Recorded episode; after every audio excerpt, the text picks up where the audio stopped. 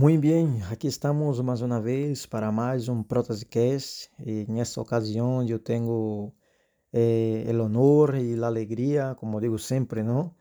Eh, de mm, tener a Alba con nosotros. Es una chica muy, muy maja que está ahí en redes sociales, tiene muchos seguidores en Instagram, eh, demostrando su trabajo, haciendo ahí sus cosas y, y dando voz a, a nuestro sector ortoprotésico. Isso é, é, algo difícil de ver, como tratamos no áudio.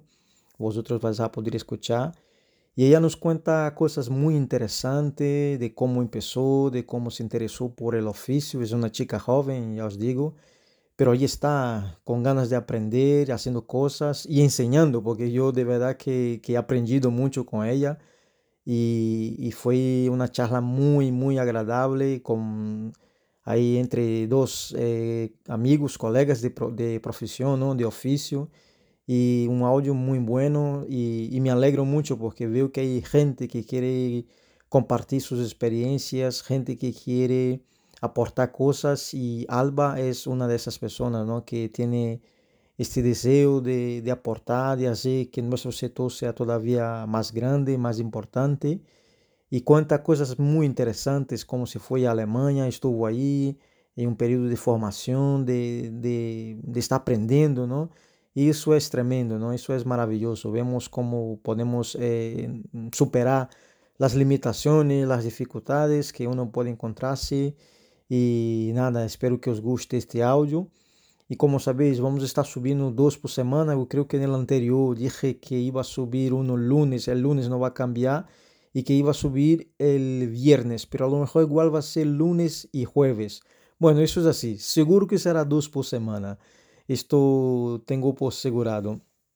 Eh, ganas de subir más, lo tengo todas, pero claro, no quiero también eh, sobrecargar el personal, ¿no? Que no quiero que esté saturado y que, y que eso se haga un poco así muy, muy cansino. Quiero que podáis disfrutar, así como yo, tenho desfrutado um montão. O anterior áudio com Igor foi uma passada.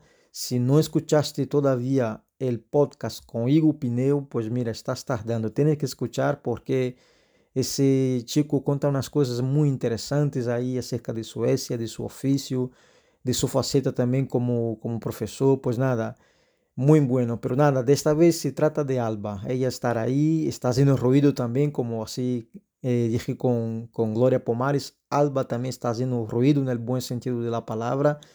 Y señores, ese proyecto del Protescast va a más. Eh, breve contaré novedades. Vamos a hacer ahí algo distinto, algo diferenciado también en ese sentido. Y, y ya veréis. Espero que vosotros podéis también dar um feedback, um retorno não, de lo que os parece, sugerência, como sempre tenho dito, não? Aí está minhas redes sociais, lo vou a poner, vou a poner um correio também, vou a poner eh, el perfil de Alba para que podáis entrar aí em Instagram e falar e ver suas coisas. É uma máquina, de verdade, é uma autêntica máquina essa chica, de verdade. E foi um lujazo também, assim como os outros, ela um lujazo também. Pues nada, os dejo con el podcast y que pueda serviros de, yo qué sé, de, ánimo, porque de verdad me, me, animaba cuando, cuando la escuchaba y de sus cosas y muy interesante. Así que sin más, os dejo con el podcast, con la grabación, entrevista con Alba. Ella empezó eh, a divulgar su trabajo en redes sociales Y eso es una cosa que no vemos mucho, ¿no? No vemos mucho en nuestro sector. La ortoprotese al final es muy cerrada y muy, y muy en, su, mundo, ¿no? Pero hay personas que están haciendo cosas y yo tengo el, el gusto de estar hoy con esta persona y, y, para mí de verdad es una alegría muy grande de estar aquí con ella porque como digo, ella empezó un poco ahí a a hacer eso, a divulgar su trabajo y nuestro trabajo es muy guapo, pero por desgracia no hay mucha, no hay mucha divulgación. Así que sin más, no quiero me alongar más, quiero dar paso a ella para que puedas estar presentando a todos nosotros y seguro que vamos a disfrutar de esta, de esta charla. Así te dejo paso, Alba, es contigo. Muy buenas, André. Muchas gracias por invitarme. Es un orgullo para mí poder estar aquí y que me consideres, porque ¿quién soy yo? Una más. Y y nada, y compartir pues, lo que pueda, lo que a la gente buenamente le interese y, y poco más. Bueno, pues nada, em, como sabéis, eh, estamos eh, con una serie de, charlas con varios compañeros de, nuestro oficio y yo tuve a bien a, tener Alba aquí porque si no sabéis, ella tiene un perfil en Instagram y tiene mucho tirón, tiene muchos seguidores. Ahora, ¿con cuántos seguidores estás? ¿De pues unos 6.760 y algo, más o menos, sí, sí. Pues son bastantes, ¿eh? Así... Sí, estoy muy contenta. es, es una pasada, la verdad. Pues Alba, ¿qué te parece? Cuéntanos un poco cómo te formaste, cómo te surgió eh, esto, la curiosidad de entrar en ese sector, cómo, de qué manera te enteraste de este oficio, cómo, cómo todo empezó. Bueno, pues fue toda una coincidencia, eh, porque que realmente yo estaba estudiando para, para otra cosa, yo estaba estudiando para policía, que no tiene nada que ver, eh, pero pues lo que eran las oposiciones, por entonces no salían, estaba un poco preocupada porque no, mis planes no, por tema de exámenes y tal, pues no, no, salían y no tenía la oportunidad. Entonces, eh, un cliente de mi padre le comentó buenamente un día eh, que había salido en Vitoria, mi ciudad en el País Vasco, el curso de ortoprótesis, que en España es un grado superior, como tú bien sabes. Entonces eh, me dijeron pues que podía ser, eh, era la primera promoción, acaban de montar todo el curso y podía ser interesante eh, formarme y, en, ese, en ese tema y, que podía haber futuro. pues me metí, lo, lo estaba realizando, cuando estaba terminando empezaron a salir las oposiciones de policía, pero como vi que me gustaba y que lo estaba disfrutando, decidí quedarme en lo que estaba estudiando, en ortoprótesis, en y decidí seguir y, me la he jugado mucho. Me la he jugado mucho porque no ha sido fácil. Cuando terminé de estudiar eh, me he tenido que mover mucho porque no, no hay mucho donde elegir. Eh, primero me fui a Salamanca, luego me fui a... Bueno, hice las prácticas en Sevilla, me fui a Sudamérica tres meses de voluntaria. Eh, volví para poder trabajar, en mi ciudad no había nada, me tuve que ir a Salamanca a trabajar, me salió mal, no fue lo esperado. Eh, volví, tampoco estoy ya viendo nada de mi ciudad, eh, me fui a Bilbao, la ciudad de al lado. Y, y, bueno, después de año y pico, dos años en Bilbao, pues pude venir a Vitoria a trabajar. En Vitoria llevo dos años. Genial, genial. Pues eh, ese detalle no conocía de que había sido a Sudamérica tres meses. Eh, ¿En qué país estuviste o, fuiste a varios países? Pues fui a dos, fui a Ecuador y a Colombia.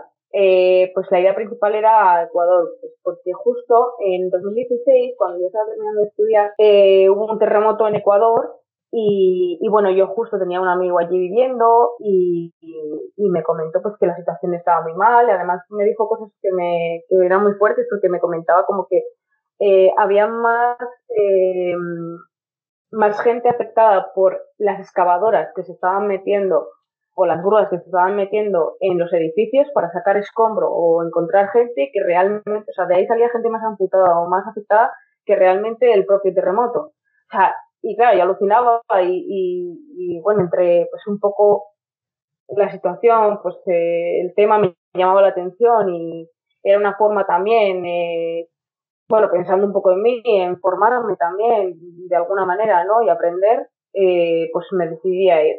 Y terminé de estudiar en junio, volví a mi ciudad a trabajar para sacar dinero en un bar hasta septiembre y en septiembre me fui a, a Sudamérica, a Ecuador. Genial, qué, qué, historia, de verdad, porque muchas veces la gente se crea unas imágenes equivocadas, ¿no? Porque te ve en Instagram y piensa que todo es fácil, que todo llega así como caído del cielo, pero nada, tú eres una, una currante, ¿eh? de verdad, de verdad, es, es, es increíble eso, ¿eh? Pues es que, bueno, Alba, sí, no, dime. No, es que es curioso lo que dices porque me acuerdo que mm, cuando cuando terminé de estudiar y, y, bueno, pues me empezó a gustar un poco la vida en este tema, me olvidé totalmente ya de lo de la policía, pues porque lo dejé apartado, elegí, digamos.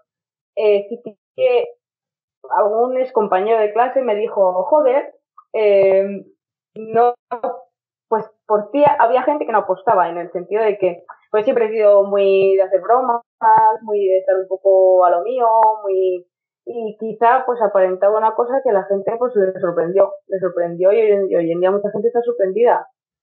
Simplemente pues bueno, eh, las personas pues maduran, eh, encuentran un camino en la vida y mi camino pues lo he encontrado y de cierta manera muchas veces es duro, André, pero para mí y para todo el mundo, o sea, yo esta es una profesión que, que además en España está muy poco valorada como en otros muchos países y muchas veces sientes que, que no sabes si estás tomando el buen camino, si realmente dices, bueno, pues hago una oposición, me coloco y, no pego palo al agua. o sea, puedes tomar el camino fácil o puedes seguir luchando. Muchas veces esta profesión lo bueno que tiene es que muchas veces te da unas satisfacciones que no cualquier profesión te, no cualquier profesión te la puede dar. Y, y hay veces que me siento realmente, realmente a gusto. Es una profesión que si salgo a las 8 de la noche de trabajar, me quedo hasta las 10 de la noche pero sin darme cuenta.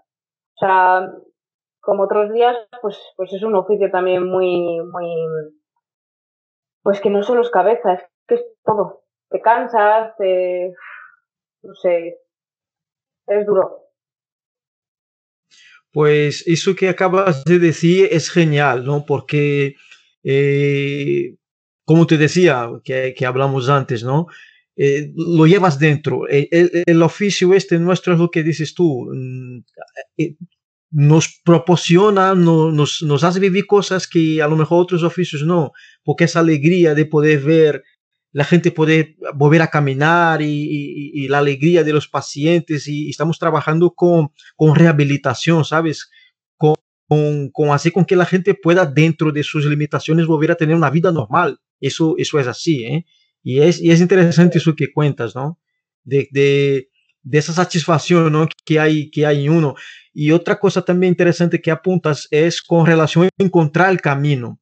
A mí me, me, pasó también un poco, un poco como te ha pasado a ti, ¿no? De que llegas un momento que dudas, pero hoy yo no tengo ninguna duda de que estoy en, en el oficio, vamos, si tuviera que volver a hacer todo otra vez, lo haría, porque este es, es el oficio que, que nací para hacer, ¿eh? Tú puedes sonar así un poco tal, pero yo, por lo menos yo pienso así, ¿eh? De verdad, es, es, es un oficio muy, muy, muy guapo y muy grato. Nos cansamos porque hay momentos que uno se cansa, pero bueno, como cualquier otro trabajo se cansa, ¿no? pero es el cansancio mental y físico.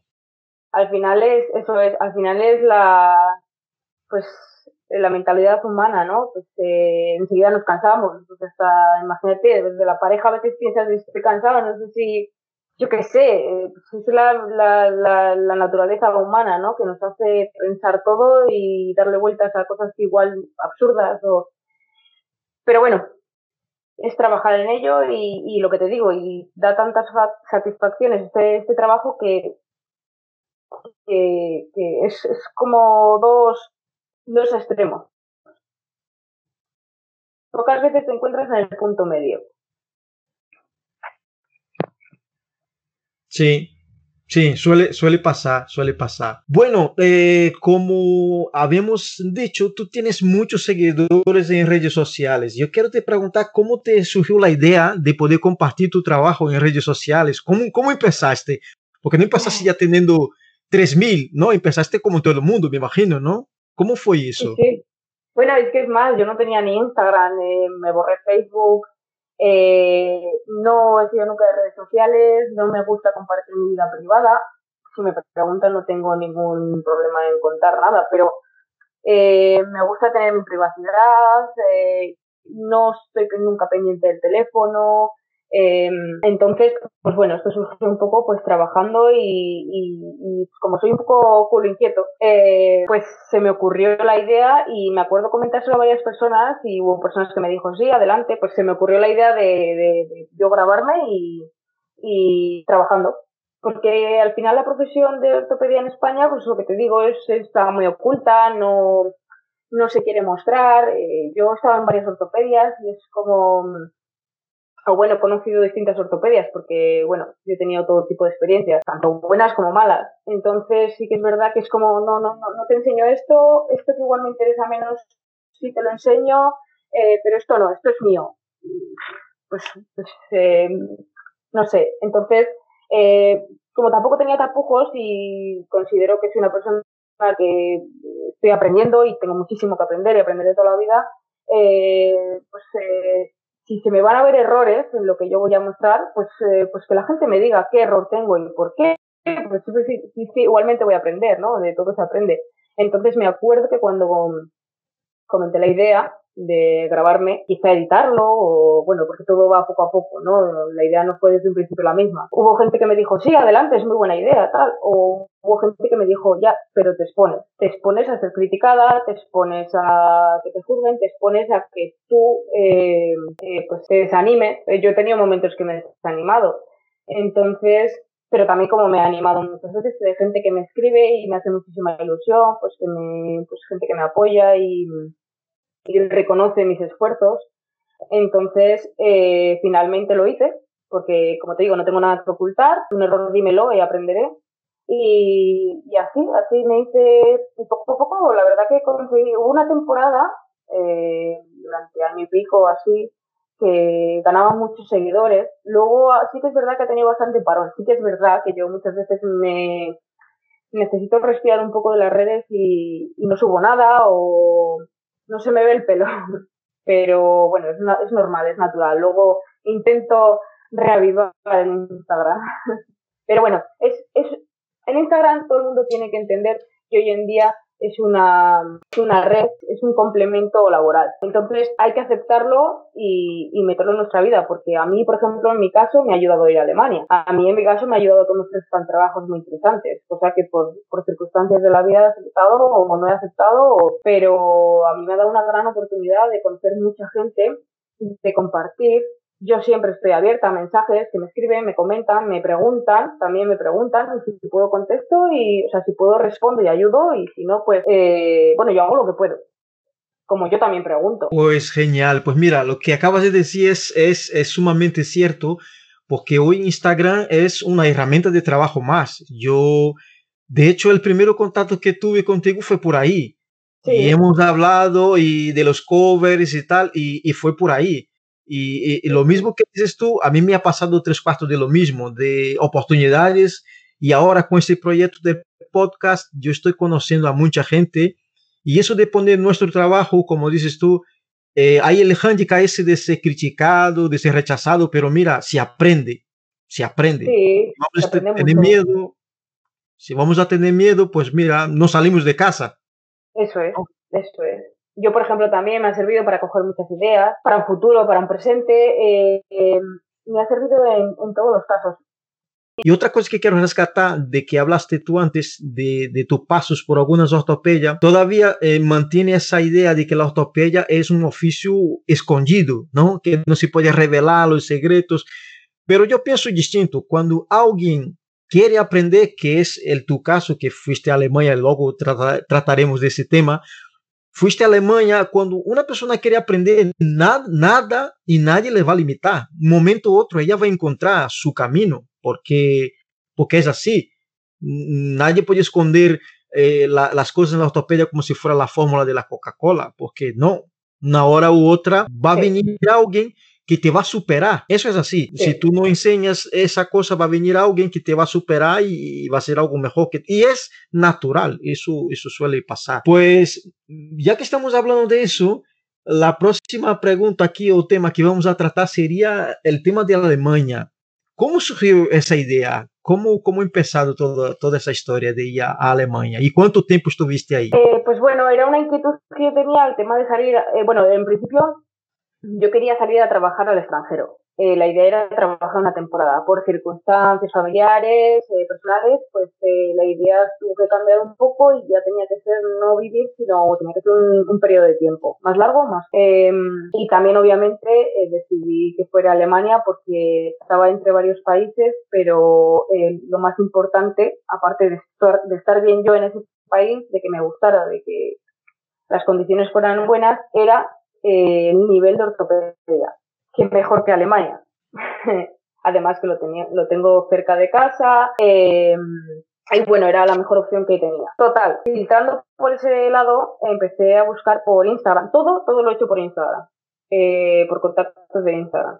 Entonces empecé a preguntar, preguntar, preguntar, preguntar eh, y gente eh, inesperadamente pues me dio muy buena respuesta y gente que realmente se preocupó por mí, eh, me ayudaron muchísimo. Eh, yo he estado en Alemania porque en Alemania he estado en, en varias ciudades que ahora te explico. Eh, bueno, por contactos tal me ayudaron mucho, me pusieron contactos, eh, en contacto con otra gente. Finalmente, eh, mi contacto principal eh, Bjorn me puso en contacto con otro que se llama Christoph, una ortopedia de, de Furt, que está en Nuremberg. Eh, era todo muy frío. André, no te puedes imaginar, eh, mi nivel de inglés es bastante bajo. O sea, no sé ni cómo lo he hecho en Alemania. Eh, fue una locura. Fue una locura. Es más, Christoph me dijo, ya estando allí, que él pensaba que yo no iba a ir. O sea, es que fue todo muy loco.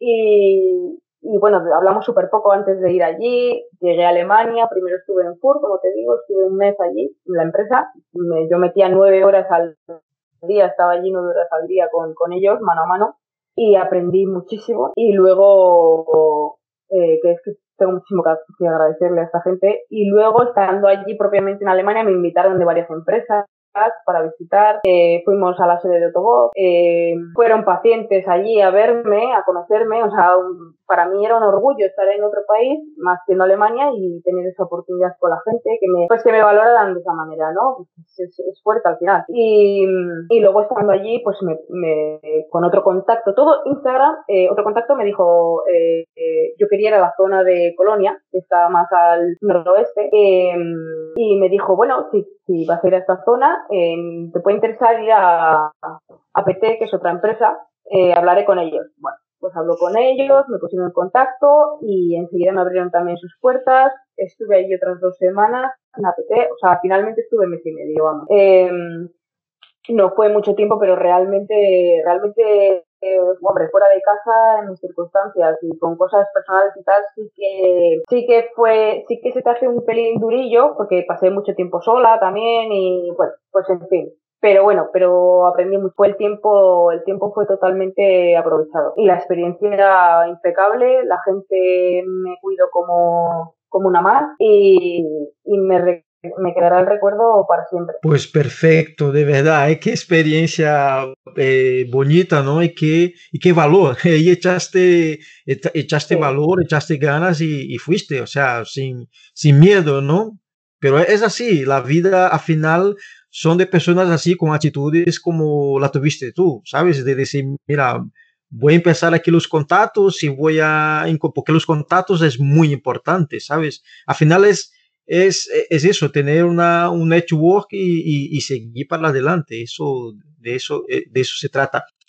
Pues quería enlazar con una cosa que estaba aquí para hacer en principio, acabamos eh, no hablando de ello, pero, ¿cómo ves la formación aquí en España de los técnicos? Y luego te haré una pregunta yeah. enlazada a eso, pero con relación a Alemania. ¿Cómo lo ves aquí en España? ¿Cómo, ¿Cómo está el tema? Bueno, pues totalmente insuficiente. O sea, la formación en España y cómo nos valoran, lo poquito que nos valoran, pues es triste, ¿no? Porque además nos dedicamos a un tema tan personal y, y realmente ya no haces un aparato, no haces una prótesis o una órtesis, no. Estás mediando con, con, con, y estás participando con esa persona, eh, es muy complicado explicar, pero, pero yo he llegado a tener complicidad con pacientes y, y, y a estar, a sentirme, no, es un sentimiento muy que, que, tú te ves envuelta al final en ello. Entonces, ¿qué ocurre? Eh, primero que todo, en España es una formación profesional de dos años. Y, bueno, no, año y pico y tres meses de práctica eh, con un rango de poco valorar. Eh, aprendes, no te da tiempo a aprender lo suficiente, mínimo tendrían que ser tres años mínimo de teoría. No te da tiempo a aprender lo suficiente y encima las escuelas, por lo menos lo que yo he vivido, no, yo no puedo decir que, hombre, que estén preparadas, no, no, tampoco puedo decir eso, pero, pero sí que es verdad que los alumnos no salimos preparados. Yo cuando fui de prácticas eh, no sabía ni por dónde me daba el aire. O sea, no sabía nada sabía algo más de anatomía, pero no sabían nada. ni biomecánica, que me parece tan importante, no sabía nada. Entonces, ¿cómo vamos a, llegar a ese momento tan personal con un paciente tan importante, ¿no? Que están eh, delegando nosotros ese, esa, ¿cómo decirte? Están delegando en nosotros que, que, o sea, creen que nosotros le vamos a, dar, a ver, al final hacemos lo que podemos, pero nos están dando un momento muy importante y muchas veces, no sé cómo decirte, Andrés, eh, no estamos formados para ello. Si yo, por ejemplo, no me voy a Alemania, si yo no me muevo lo que me he movido, yo no sabría hacer ni un lado con un canuto. O sea, no. Ya, ya, no, no, te entiendo. Entonces, eh, y luego, claro, normal, con esa poca formación que tenemos, obviamente, pues normal que vayas a un hospital y te traten de nada.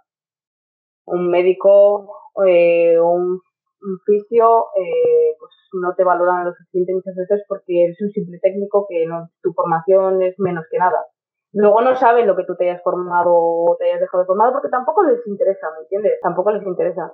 Entonces, bueno, eh, yo miro por mí en este caso porque no hay nada que hacer en, lo que, en la formación en España, de momento, por lo que se ve. Eh, la FEDOC no, no puede hacer gran cosa, por lo que hablé con ellos, y, y casi cada uno tiene que mirar por su lado y yo por mí lo que decidí fue salir afuera a buscarlo. Pues eso, mira, al final, al final es, es triste, pero lo que acabas de decir es, es un hecho que mm, buscamos algo en el colectivo y, y, y, vemos que no es posible y uno acaba buscando la vida por, por su propia cuenta. Ojalá un día esa situación cambie, ¿no? Y por es que creo que proyectos así como este que acabo de empezar, no soy ningún salvador de la patria, mucho menos, soy un, un, un, un que no tengo el, el, idioma español como mi idioma materno, pero mira, yo vi una necesidad, yo vi que había y hay una necesidad muy grande de comunicar, porque una de las grandes cosas que falla en nuestro sector es ese silencio. Estamos constantemente en silencio no hablamos, la gente no sabe la importancia que tenemos. Eso pasa por, por eso, porque estamos en nuestro mundillo, ¿no? Pero creo que es un tiempo ahora de aprovechar como, como tú estás aprovechando la, la, o sea, en el caso de Instagram, ¿no? Para, para se divulgar y para promocionar. Debemos hacer más eso, porque de esta manera nos van a ver de otra, de otra forma y la, la formación que es debida una hora llegará. Tiene que llegar, porque si no, vamos a quedar para atrás. Y eso no, no puede ser. Eh, hilando con esto, y la formación en Alemania de, los técnicos, ¿cómo, cómo, ¿cómo la notaste? ¿Qué nivel tiene? ¿Es todo eso que se dice o no es para tanto? A ver, eh, ¿sabes qué ocurre? Que um, hay de todo hay de todo. Yo tengo que decir que yo di con gente muy profesional, pero obviamente era la empresa era grande, había más trabajadores y hay de todo. Eh, hay gente más formada, menos formada, con más interés, menos interés, como en todos los lados. Sí que es verdad que tienen más oportunidades en Alemania para formarse eh, y eso, eso va en cada uno. Pero eso es como todo. El, yo además soy de las que opino que la ortopedia eh, es como que la tienes, como que lo tienes dentro o no lo tienes. Si no lo tienes, medianamente lo puedes sacar, sí, claro que sí, puedes sacar tu trabajo, eh, pero si lo tienes es mágico. Es mágico porque todo va solo. Yo me guío mucho con el instinto, fíjate. Pero para todo, o sea, en el tema laboral me guío, ya personal también, pero laboral por el instinto me guío, me guío muchas veces y me, me, me, me funciona muy bien.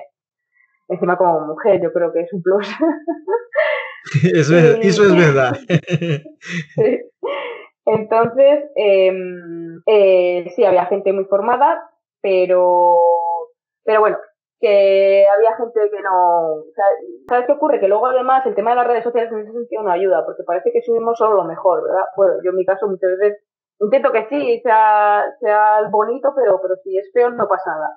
Pero parece que solo subimos lo mejor eh, y es mentira todo es mentira, porque hay mucha gente que incluso, pues hay veces que comete el, error de compartir cosas que ni siquiera ha hecho esa persona o, y dárselo, ¿me entiendes? Creárselo propio. Es un error porque no estás siendo sincero contigo mismo ni con, ni con el resto de gente. Entonces, eh, todos estamos aquí para aprender poco a poco. Eh, yo realmente no sé nada de ortopedia, tengo muchísimo que aprender. Y, y, ser sinceros, y, y, el mundo de la ortopedia es muy complicado. Aunque a mí no me vale. He oído muchas veces esto de, va, esto es No, es que no es fácil. no es fácil. Y el que considere que la ortopedia es fácil es porque no, se la, no la considera lo suficientemente seria ni propia. O sea, no, no sé si me entiendes. Sí, no, te entiendo perfectamente.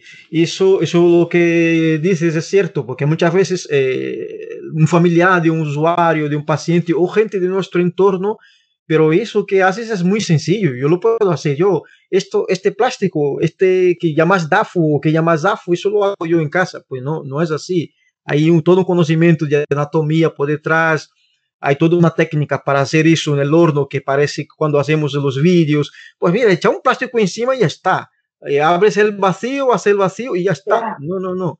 ¿Cuántas veces hay que repetir un, un DAFO? A mí me, tiene pasado, ¿eh? Ahora quizás un poco menos porque bueno, uno va cogiendo callo, pero al principio a veces había que repetir un montón de veces porque la parte dorsal no quedaba suficientemente flexible y había que y es un proceso aparentemente sencillo y no lo es. No lo es. Un laminado, entonces ya no te digo nada, ¿eh? Totalmente. Una laminación. Eh, una rectificación de un molde, que se haga correctamente, cuando los problemas vienen con, cuando los pacientes vienen con los problemas que vienen después de un posoperatorio. Eh, no es fácil, no es fácil llegar a tener un resultado, no te voy a decir 100% porque eso es casi imposible, pero, pero, pero primario, o sea, es muy, es muy complicado. Y te tengo que decir, por cierto, lo que dices de, eh, ahora aprovecho, el tema que has comentado de esta propuesta que estás haciendo con los podcasts, hablando con la gente, me parece súper interesante y te lo aplaudo realmente porque a mí me cuesta mucho hablar en la cámara, me pongo muy nerviosa, pero, pero eh, esta es la primera entrevista que tengo y con, con quien comparto estos temas eh, por cámara para luego convertirlos por redes y, te lo agradezco mucho que cuentes conmigo y con otros compañeros como ya he visto que cuentas y, y sigue adelante, ¿eh, Andrés. Quería matizarlo. Bueno, sí, no, cuenta con ello, cuenta con ello porque la verdad que yo ya tengo contactado con algunas personas, con, eh, con pacientes también, porque hay un problema también en nuestro sector, como en muchos, ¿no? Hablamos mucho de, de, nuestros problemas, de nuestras dificultades, pero yo quiero también hablar con médicos, ¿por qué no? Hablar con fisioterapeutas, escucharlos, porque aquí en España hay siempre esa reclamación, ah, esa receta no está bien, eh, ¿por qué va a recetar eso a ese paciente? ¿Por qué no cambia ese componente? ¿Por qué no le pone una rodilla mejor? Pues yo quiero hablar con esta gente, ¿sabes? Eh, y intentar, lo voy a intentar ir a, a quizás al centro del problema, ¿no? Y a la raíz, ¿por qué eso está hecho de esa manera? ¿Por qué no se puede cambiar? ¿Cuáles son las dificultades que se encuentran también los pacientes? ¿Sabes? Eh, los prescriptores, los médicos rehabilitadores, esa es la, la, intención y habría aquí un espacio para todo el mundo. Y también traer otros fornecedores. Eh, otro día aquí estuvo conmigo a Bernardino, que es un crack, ese tío es un fenómeno pero pienso traer otras personas también. Estuve con la gente de OKM, porque al final eh, todos podemos aportar y todo el mundo puede hablar su punto de vista, ¿no? Y, y cabe a, los oyentes y a los compañeros de la, de, la profesión ver lo que es mejor, lo que es peor y seguir su camino al final. Es lo que, es lo que pienso. Bueno, Alba, eh, te quería preguntar una cosa que no sé cómo está en Alemania, pero eh, ¿cómo ves el tema del CAD-CAM? O sea, todo ese tema del escaneado, de escanear los, los muñones, de escanear las piernas para hacer un AFO, un CAFO, ¿cómo, cómo lo ves eso? ¿Algo muy lejano o algo que ya se está haciendo? ¿Cómo, cómo lo notas ese tema? Es, es interesante, eh, pero yo tengo que decir que, que, por mi experiencia propia sí que me gusta mucho el contacto. Entonces, a ver, yo intenté, yo intenté alguna vez eh, carrear un poco con ordenador, ver cómo va el tema de, editar y no soy muy buena. El tema es que enseguida me canso o, o, no es algo que me apasione, no es algo que de momento me llame mucho. Sí que es verdad que, por ejemplo, para los corsets, el tema del escaneado eh, es muy rápido, sencillo y da buen resultado. Con eso no tengo nada que decir. Estoy contenta con el resultado. Pero, por ejemplo, para una prótesis, Eh, yo me acuerdo además, eh, mismamente, eh, cuando estuve en Alemania, en Colonia, eh, sí que es cierto que estaban escaneando eh, por primera vez a una persona para hacerle un liner a medida, una empresa que había en Alemania, y se complicaba un poco en un femoral, un muñón ya que fuera un poquito corto, porque no podías llegar bien a ciertas zonas, eh, no eran muy, no, no, eran, no eran muy visibles, entonces eh, pues ahí siempre hay algún tema que se podría mejorar, ¿no? Cosa que cuando tocas, cuando palpas, cuando ves, cuando lo tienes delante, eh, eso no falla. Falla si, si, por lo que sea tú tienes una equivocación normal que puede haber, pero, pero eh, sabes qué, cuál es la dureza, cuál es la consistencia, eh, ¿me entiendes? Es, yo me guío mucho por, por las sensaciones. Yo me guío muchísimo, como ya te he dicho antes, por el sentido, ¿no? Entonces yo de momento, pues bueno, yo creo que va a tener mucho futuro, hay ciertas cosas que eh, pues a los ortopedas les va a liberar muchísimo de trabajo, eh, porque facilita, sí que es cierto que facilita, facilita que te lo esté haciendo una máquina mientras tú estés durmiendo. En ese sentido, tiene futuro pero creo que todavía hay ciertas cosas en las que no se puede meter. Sí, no, sí, eh, como decías, decía otro día James, ¿no? Que es un poco tu caso, ¿no? Tú estás acostumbrada a tocar, eh, es más productiva haciendo con las manos, ¿sabes? Y eso, eso sí. va a pasar a mucha gente, ¿sabes? De que sí, la herramienta esa está ahí, está bien, pero yo todavía me encuentro más productivo haciendo con la mano. Eso es natural, ¿Sabe qué pasa? Porque cada persona tiene su forma de ser y de ver las cosas. Eso, eso es así. ¿Sabes? Eso sí. no, no, hay, no, hay, no hay más vuelta de, de hoja a, a, ese tema. Sí, además y... tengo que decir, ¿verdad? Sí. Tengo que decir que, por ejemplo, en Ford, donde estuve también, tenían ciertas máquinas, que yo obviamente aquí no dispongo de ellas, eh, para sacar moldes y finalmente no utilizaba ninguna. O sea, terminaba utilizando siempre las manos porque se sentía más cómodo, porque lo que te digo, terminaba eh, palpando y notando eh, eh, pues realmente al paciente. Entonces sabía con lo que estaba trabajando. Era mucho más pues personal y como quien dice el que está hecho es más fácil. ¿Entiendes?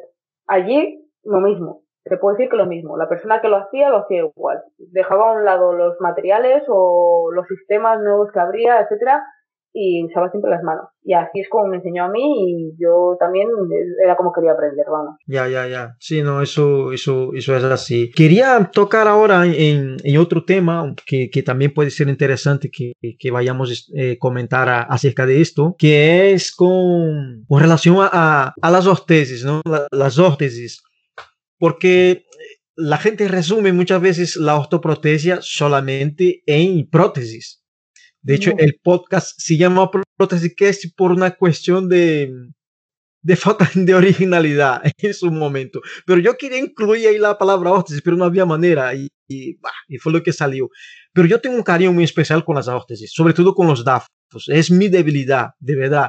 Y sí. yo qué sé, es, es, es una cosa que, que hace falta evolucionar eh, mucho todavía, porque las órtesis, eh, los CAFUS, en los CAFUS hay, hay cosas interesantes con, con, el carbono, con algunas articulaciones que tiene Otobok y otras compañías que, que tienen muchas cosas guay ahí para, para, ofrecer.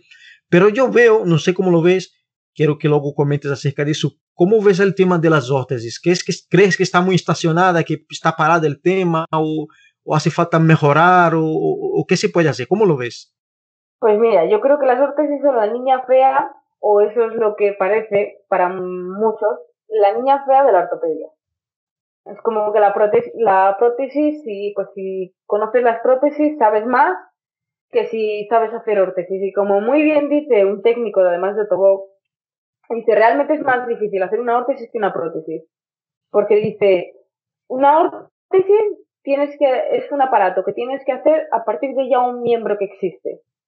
Y una prótesis es un aparato que haces a partir de una nada. ¿Me entiendes?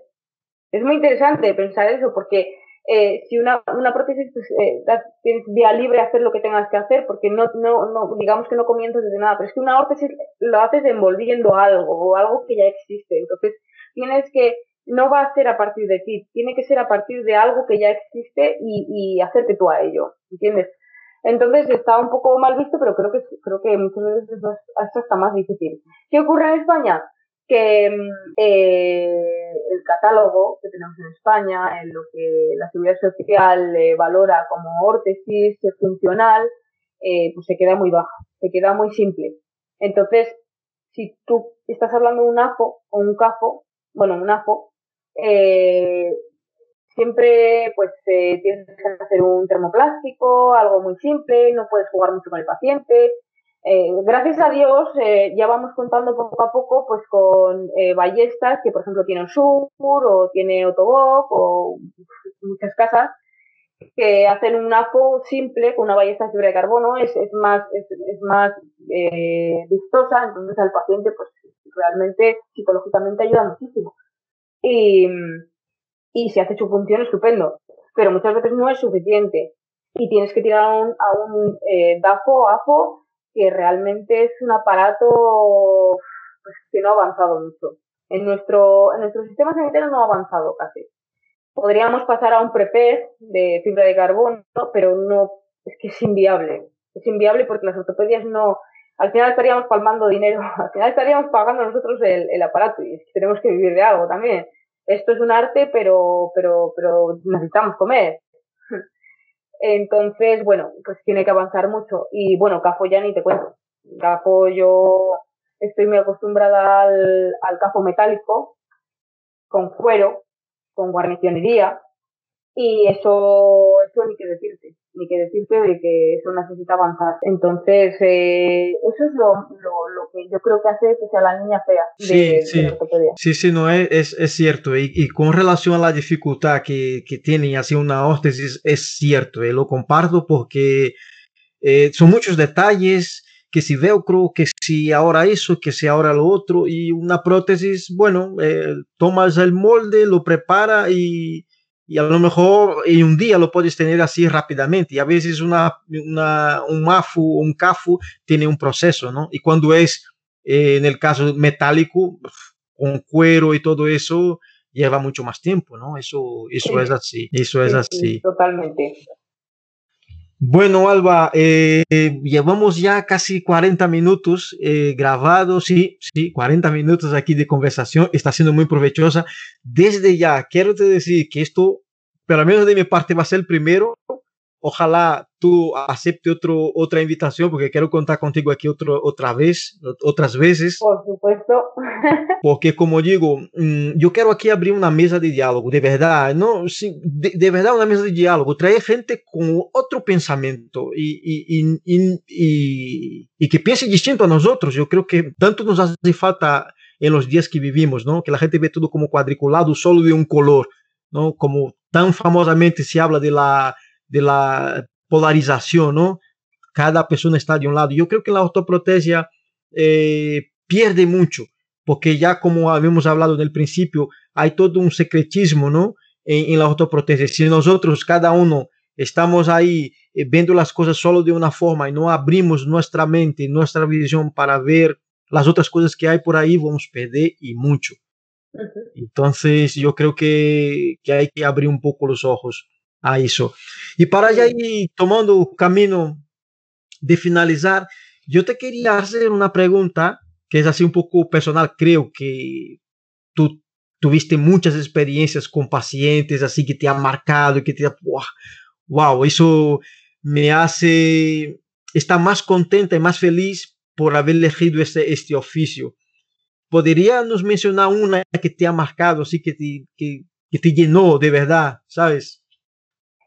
Pues te puedo decir que, a ver, que yo creo que es más importante, más que una pedazo de experiencia, eh, puedo decirte que he tenido muchas pequeñas y muy buenas experiencias de gente, pues, a ver, normalmente el mundo de la ortopedia es sabido, o por lo menos es lo que yo creo, que realmente la gente eh, no es muy, muy, muy agradecida.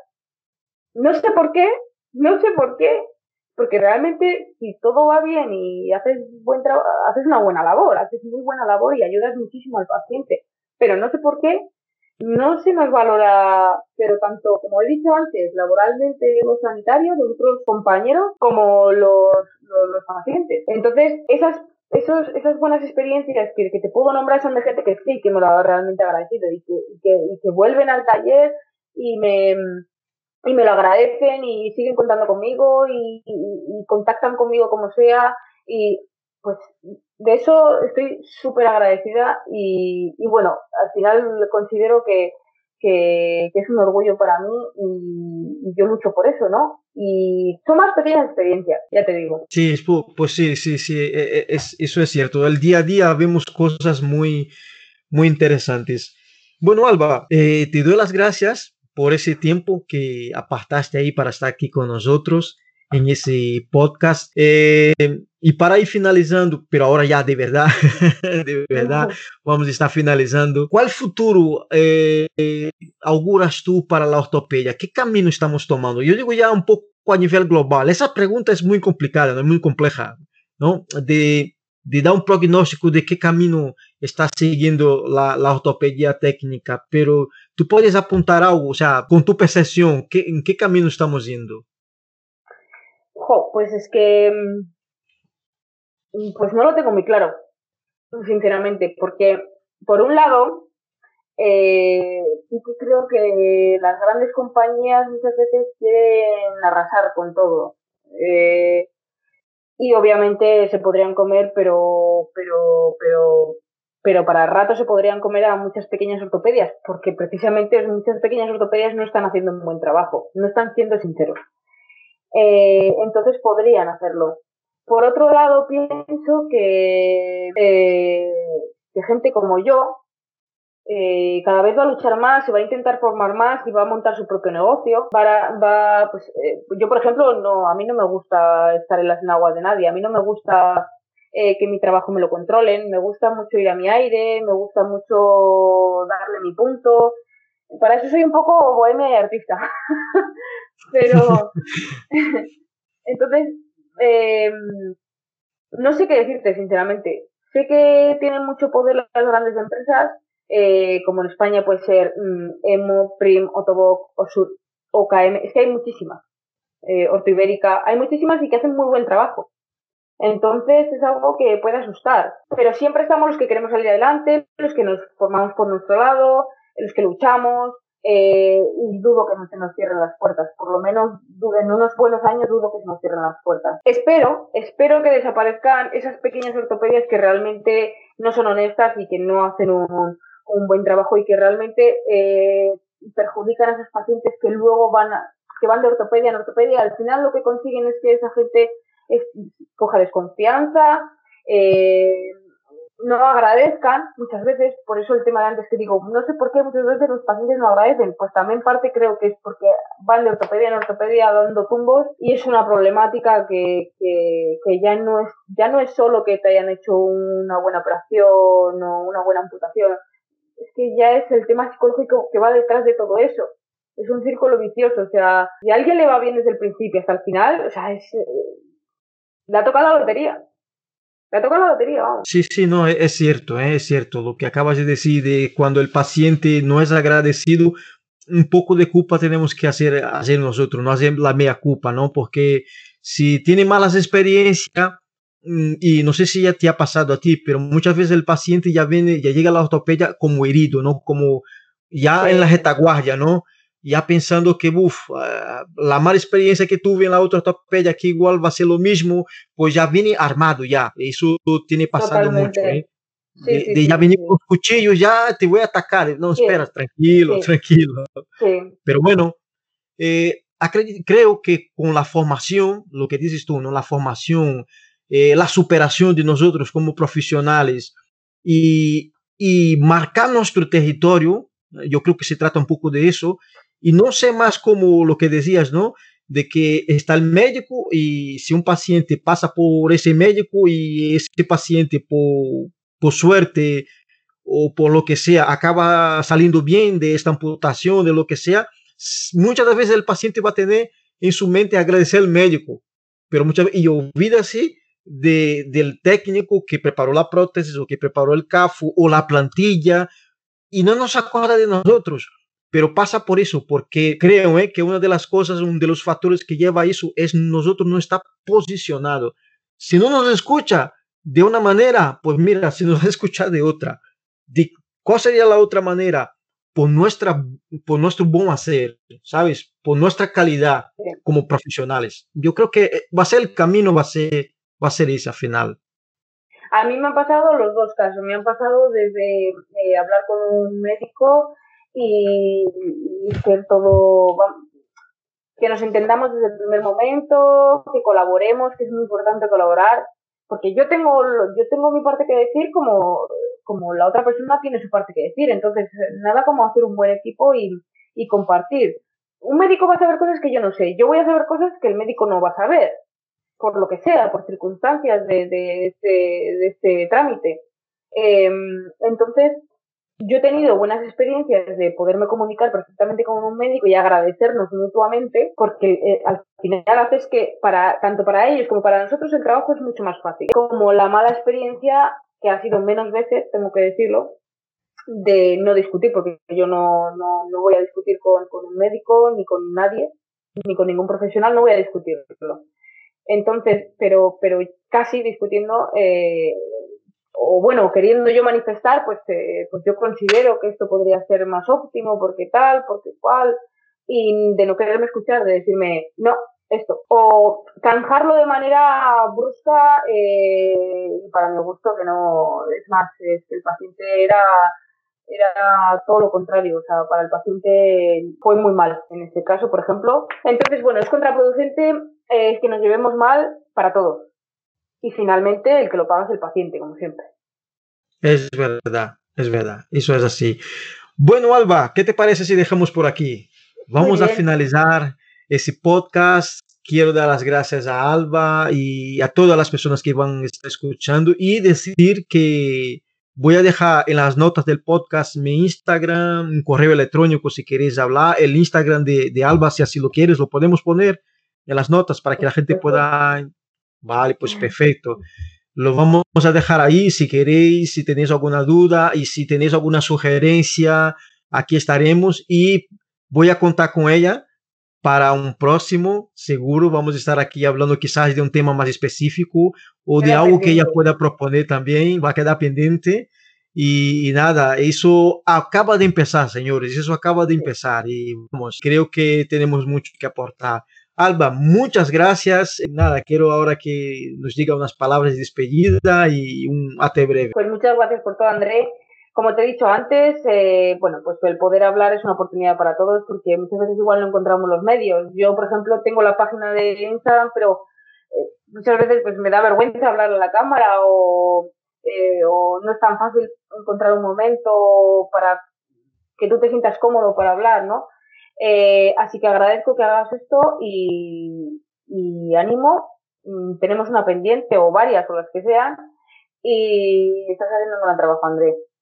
Tanto de ortopeda como de, de comunicador. bueno, esa, esa faceta de comunicador tampoco la sabía que tenía. ¿eh? Eso es pura ganas de querer aportar, de verdad. No lo digo por hipocresía. Quiero aportar, quiero Ahora estoy viviendo un momento, ya estoy casi cerca de los 40, me falta un año nada más para cumplir los 40. Pues y crisis. Ojalá. A mí la crisis de los 40 llegó con 20 y pico, ¿sabes? Muy pronto, ah, muy sí, ¿eh? pronto. Sí, me llegó muy pronto. Entonces eh, yo tuve que pasar por muchas cosas y, y siempre quise hacer algo más, porque yo entiendo que trabajar pelo menos bajo mi punto de vista, no es a final de mes cobro y se acabó. Yo, no, yo, yo quiero más. La vida es mucho más que, que claro. el, el, dinero, al final. Ahí está, ¿sabes? ahí está la diferencia. Sí. Es mucho más que el dinero. Y hay cosas que nos apasionan. Por ejemplo, podríamos estar hablando de silicona, que sé que te gusta, el tema de la silicona estética, eh, los covers en silicona, las epítesis, que es una cosa que yo estoy apenas introduciendo. Alguna vez te mandé alguna foto y tal, pero que se me va la hora. Yo no sé cuándo empiezo y cuándo acabo, porque se me va la hora y yo lo disfruto un montón y es una pasada. Y, y ahí está OKM, ¿eh? que está empezando ahí con formaciones y yo creo que hay que, sí, hay que estar atento ahí a las fechas que ellos van a estar lanzando ahora este año, a ver cómo, si la pandemia permite, pero ellos están con una programación muy guay ahí para el tema de line a medida y, y eso, el, la silicona con relación a la, a la estética, que la cosmética, no hablamos muy poco, pero los pacientes quieren tener el miembro más parecido posible, ¿sabes? Sí. Y, y, bueno. Sí, sí. Muy bien. Bueno, Alba, eh, dejamos por aquí y ya nos vemos y ya nos oímos muy brevemente. Pues nada, chao, chao a Muy todos bien, y vamos Cuídate a... mucho. Nada, tú también. Chao. Chao, un abrazo.